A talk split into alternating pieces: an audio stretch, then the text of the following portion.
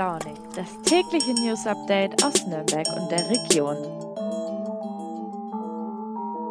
Guten Morgen, liebe Leute, und herzlich willkommen zur neuesten Folge von Früh und Launig an diesem Mittwoch, den 9. Februar. Die heutige Podcast-Folge steht so ein bisschen unter dem Motto Nachhaltigkeit. Der Begriff hat jetzt zurzeit Hochkonjunktur. An sich gut, nur manchmal treibt das dann auch seltsame Blüten, nämlich dann, wenn sich Firmen oder Menschen Nachhaltigkeit auf die Fahnen schreiben, von denen man das so gar nicht erwartet. Und das ist zuletzt geschehen mit der deutschen Rüstungsbranche. Die möchte nämlich in der neuen EU-Sozialtaxonomie künftig bitte als nachhaltig eingestuft werden. Rüstungsexporte nachhaltig, das denkt sich dabei dann wohl so mancher Bundesbürger. Tatsächlich steht dahinter ein recht profanes Motiv. Am Kapitalmarkt haben diese Firmen nämlich immer mehr Probleme, sich zu refinanzieren. Viele Banken schließen Geschäfte mit Firmen aus, die Waffen ins Ausland exportieren. Die Hoffnung ist nun, wenn man denn nun das schöne Nachhaltigkeitssiegel bekommt, dass man dann künftig wieder bessere Chancen hat, Investoren anzuziehen. Ob das dann noch dem Sinne des Begriffs Nachhaltigkeit entspricht, das sei mal dahingestellt. Wir wollen heute aber lieber über andere Aspekte der Nachhaltigkeit sprechen. Zuerst schauen wir dazu an den Dutzenteich, wo ja schon lange diskutiert wird, wie man für die Kongresshalle, diesen riesigen Bau aus Nazizeit, eine wirklich nachhaltige Nutzung finden kann. Anschließend habe ich Good News für euch. Franken hat nämlich einen neuen Fischotterberater. Und zuletzt geht es noch um das Projekt Weltacker. Die wollen die UN-Ziele der nachhaltigen Entwicklung auch nach Nürnberg bringen und haben dafür nun einen guten Standort gefunden.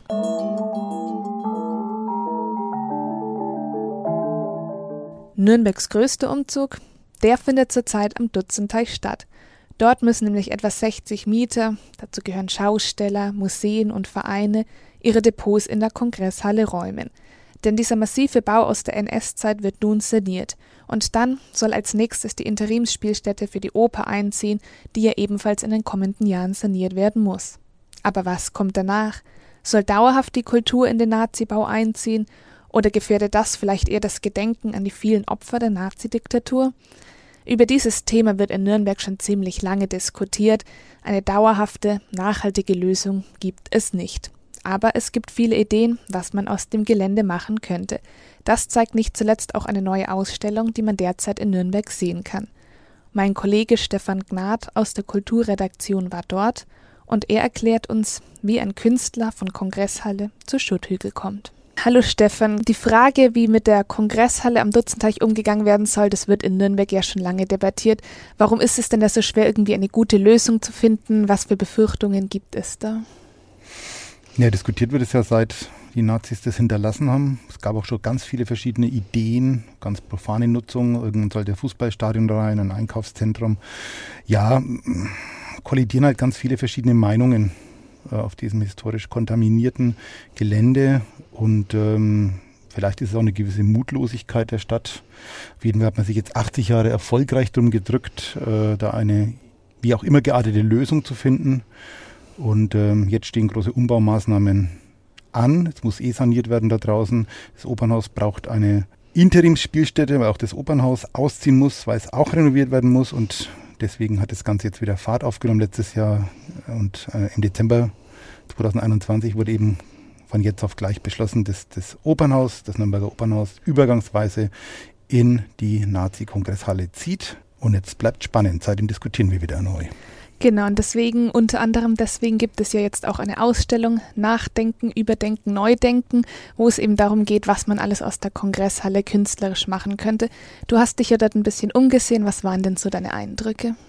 Es ist witzig, es ist eine Doppelausstellung. Auf der einen Seite beschäftigen sich Künstler, auf der anderen Seite Architekten damit. Das sind natürlich unterschiedliche Herangehensweisen.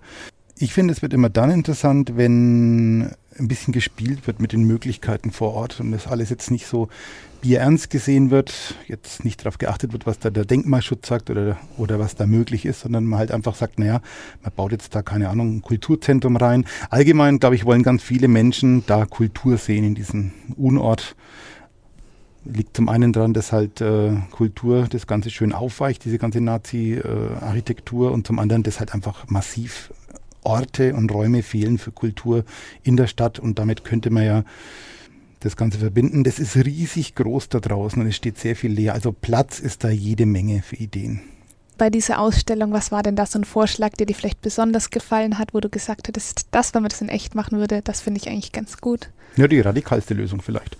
Winfried Baumann sagt, äh, alles abreißen und den kompletten Schutt in diese Nazi-Kongresshalle, die ja riesengroß ist, wir hatten es schon, äh, reinschütten und dann gibt es einen schönen Schuttberg und äh, genau. Da hat er auch so ein kleines Modell gebastelt aus Pappe und Papier und Sperrholz und dann kann man sich das richtig vorstellen. Das ist natürlich schon eine nette Idee. Ansonsten Ideen wie, wir bauen da ein Kulturzentrum rein, wir bauen da eine Bühne rein, ähm, wir bauen Studentenwohnungen rein. Das ist auch ganz interessant, weil ja ein paar Meter weiter demnächst eine Universität entstehen wird und da wird es ja auch Studierende geben, die Wohnraum suchen. Also einfach vorbeischauen. Es sind zwei Orte. Zum einen das, äh, der Glasbau im Künstlerhaus hier in Nürnberg in der Königstraße und ein paar Meter weiter dann im offenen Büro des Stadtplanungsamtes in der Lorenzer Straße. Es sind wie gesagt zweigeteilt diese Ausstellung und da wird jeder so seins finden.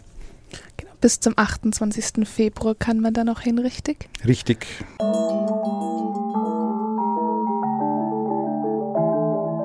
Franken hat einen neuen Fischotterberater. Einen neuen was bitte? Zugegeben, bei dem Begriff ging bei mir gleich das Kopfkino an, da kamen dann Biologen in sumpffarbenen Anzügen, die irgendwo am Flussufer herumkrabbeln, sich mit den in Wasser lebenden Mardern unterhalten, sie vielleicht beraten, wie sie ihr Wohnrecht am Ufer umsetzen können oder sich in der Fischindustrie selbstständig machen. In Wirklichkeit geht es natürlich bei dem Fischotterberater um etwas ganz anderes. Der Fischotter war früher in Deutschland nämlich mal sehr weit verbreitet, wurde dann aber fast ausgerottet. Und erst in den letzten Jahren hat er sich dann aus dem bayerischen Wald wieder verbreitet. Im Süden und Osten Bayerns gibt es mittlerweile wieder recht viele Tiere. Das ist dann allerdings ein Problem für die Teichwirtschaft. Der Fischotter ist nämlich ein ziemlich hervorragender Jäger und macht das Ganze auch noch sehr heimlich. Man fischt seinen Teich ab und wundert sich, wo die ganzen Fische geblieben sind. So beschreibt der neue Fischotterberater aus Franken das Problem. Für Vollzeitfischwirte kann das manchmal existenzbedrohend sein. Andererseits sind eben Fischotter aber streng geschützt, damit sie nicht noch ein zweites Mal fast ausgerottet werden. Und genau deswegen gibt es eben die Fischotterberater. Sie kommen zu Teichwirten, bei denen der Fischotter zugeschlagen hat und helfen dann mit ihrer Beratung, mit Unterstützung beim Zaunbau als präventive Schutzmaßnahme oder bei Entschädigungen von der Regierung. Seit 2016 gibt es dieses Konzept mittlerweile und Franken hat nun auch einen neuen Beauftragten. Alexander Krappmann arbeitet selbst als Fischwirt und nun zusätzlich an der Außenstelle für Karpfenteichwirtschaft in Höchstadt an der Aisch und dort soll er eben die Teichwirtschaft und den Umweltschutz in Einklang bringen. Früh und launig. Das Update.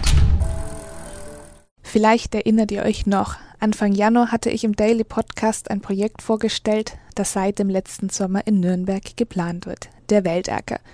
Oberflächlich betrachtet ist der Weltacker ein 2000 Quadratmeter großes, öffentlich zugängliches Feld, auf dem dann in einem bestimmten Verhältnis Getreide, Futterpflanzen, Gemüse, Obst und weitere Nutzpflanzen angebaut werden. Aber natürlich steckt eine größere Idee dahinter. Wenn man nämlich die gesamte auf der Welt verfügbare Ackerfläche zusammennimmt und sie dann durch die Weltbevölkerung teilt, bleiben genau 0,2 Hektar oder eben 2000 Quadratmeter pro Person.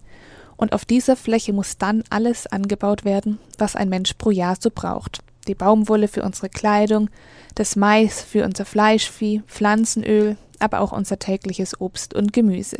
Und genau darüber will das Projekt Weltacker aufklären. Es ist eben nicht nur ein gemeinsames urbanes Pflanzprojekt, sondern auch ein Bildungsprojekt. In Nürnberg wird es vom Verein Blue Pingo und der privaten Stiftung Innovation und Zukunft organisiert. Die Stadt Nürnberg will das Projekt unterstützen, indem sie die nötige Fläche zur Verfügung stellt. Ein nicht mehr benötigter Parkplatz direkt am Rande des Westparks. Meine Kollegin Isabel Lauer aus der Lokalredaktion war trotz des leicht stürmischen Wetters vor Ort und hat dort mit den Organisatorinnen Barbara Schmitz und Katrin Schwanke über das Projekt gesprochen. Frau Schwanke, der Weltacker kann voraussichtlich beim Westpark auf einem nicht mehr sehr schönen Parkplatz seinen Standort finden. Vorausgesetzt, es kommt alles so und die Stadträte stimmen noch zu. Was gefällt Ihnen als Projektgebern denn an diesem Standort? Was bietet er denn für Chancen? Uns freut sehr, dass äh, der Standort direkt in der Stadt liegt. Also das heißt, dass wir wirklich zeigen können, wie man den urbanen Raum der Gegenwart und Zukunft gestalten kann, also mit Grün und Bunt. Und natürlich das Thema Entsiegelung ist für uns auch ganz wichtig natürlich, ähm, ja, also die Stadt in Gegenwart und Zukunft ähm, muss anders ausgerichtet werden. Und ähm, wenn wir hier entsiegeln können, freut uns das natürlich sehr. Wir müssen natürlich schauen, wie die Bodenbeschaffenheit ist. Das ist alles ein bisschen komplizierter, aber uns eben auch ein Anliegen zu zeigen, ähm, es muss entsiegelt werden und natürlich auch im gleichen Atemzug muss erwähnt werden, es darf auch nicht weiter versiegelt werden. Vielleicht noch ein Satz zur Erreichbarkeit des Geländes, ne? so aus praktischen Gründen.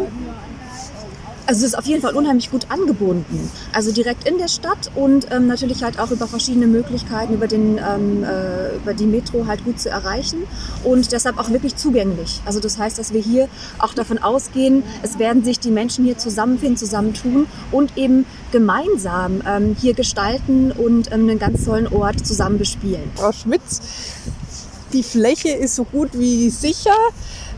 Wie geht es denn mit dem gesamten Projekt Weltacker jetzt dann nach dieser Etappe weiter in diesem Jahr? Wir werden, nachdem wir mit der Stadt einen Vertrag geschlossen haben über die lang, längerfristige Überlassung des Grundstücks zur Bearbeitung als Weltacker, natürlich mit der Planung beginnen, was architektonisch und landwirtschaftlich hier zu passieren hat.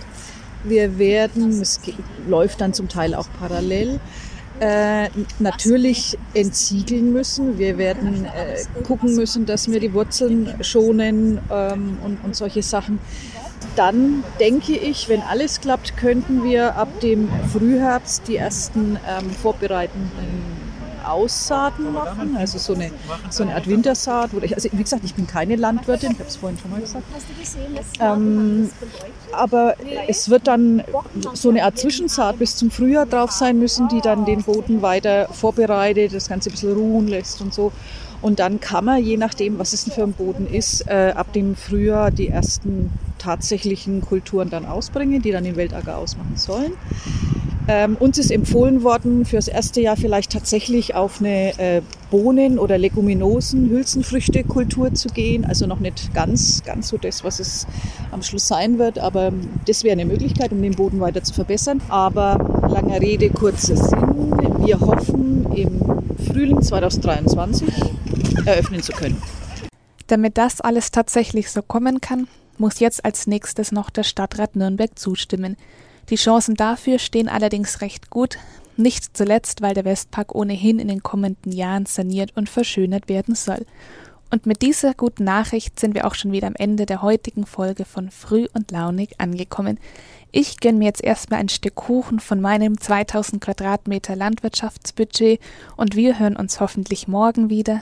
Bis dahin macht's gut, bleibt gesund, eure Jana.